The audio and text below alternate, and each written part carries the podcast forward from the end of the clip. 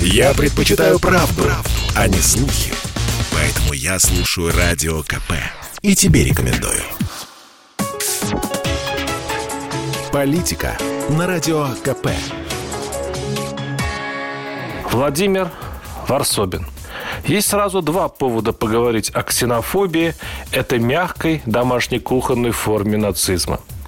Мне давно был подозрителен новый глава СПЧ Фадеев, который пришел на пост с интересной задачей – защищать не права гнилой интеллигенции, выдуманной то ли в Древнем Риме, то ли в современном Брюсселе, а простого, аполитичного, это главное, трудового человека – на деле оказалось все проще. Глава СПЧ Фадеев, в отличие от своего предшественника, в опасные темы не лез. Кремль не злил. Если обнаруживал себя, то идейно грамотно. Например, заявляя, что не видит нарушений жестких задержаний на акциях протеста. И вот недавно осторожный Фадеев вдруг ошибся. Хотя действовал, как обычно, наверняка. Он призвал убрать вывески на узбекском и таджикском языках со станции метро. По словам Фадеева, с просьбой о проверке вывесок к нему обратились местные жители, проживающие у метро Прокшина. Вместо политики по интеграции мигрантов в общество и местную культуру у нас создаются все условия для комфортного проживания приезжих без знания и владения русским языком, заметил глава СПЧ. И пошел дальше. Заявил, что вывески на иностранном языке, дескать, противоречат положениям федерального закона о государственном языке Российской Федерации, а также типовых правил пользования метрополитеном. То есть главу СПЧ возмутила небольшая надпись, дублирующая гигантские русские буквы «Нет прохода» или станция Прокшина, рядом с которой находится иммиграционный центр. И, видимо, Фадеев думал, что сейчас сорвет информационный куш. Общество крикнет «Правильно, дало мигрантов», а вместо этого лишь недоумение. А то, что у нас все вокруг продублировано на английском, это почему-то никого не смущает, удивилась московская публика.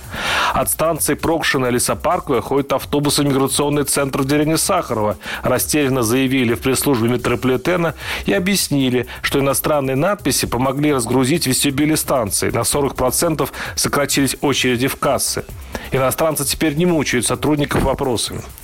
Тут даже записные националисты притихли, ну, мелочно как-то. В конце концов, на Дальнем Востоке все меню давно дублируется на китайском, и это стало практикой всех аэропортов мира, чтобы пассажиры банально не заблудились и вовремя сели на свой рейс. Более того, упрощением жизни приезжих занят весь мир. В китайской Манчжурии, например, все вокруг, правда, с грехом пополам, переведено на русский, и слава богу.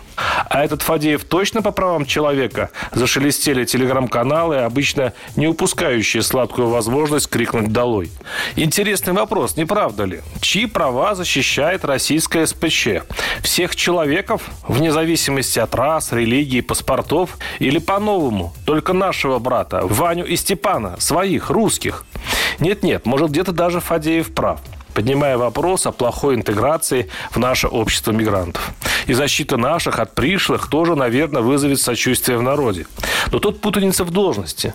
Стань политиком, иди во фракцию ЛДПР, в конце концов, и превозглашай за партийные деньги. Я за бедных, я за русских. Или стань директором миграционной службы, в конце концов. Там такие речи хотя бы понятны. А тут стыдно. Вот что бывает, когда при защите прав человека начинаешь выбирать, какие права, чьи. Сразу попадаешь в неприятную, но зато все расставляющую по местам историю со странным русским СПЧ. Варсобин, телеграм-канал, YouTube-канал. Подписывайтесь. Политика на Радио КП. Это спорт неприкрытый и не скучный. Спорт, в котором есть жизнь. Спорт – который говорит с тобой как друг. Разный, всесторонний, всеобъемлющий. Новый портал о спорте – sportkp.ru О спорте, как о жизни.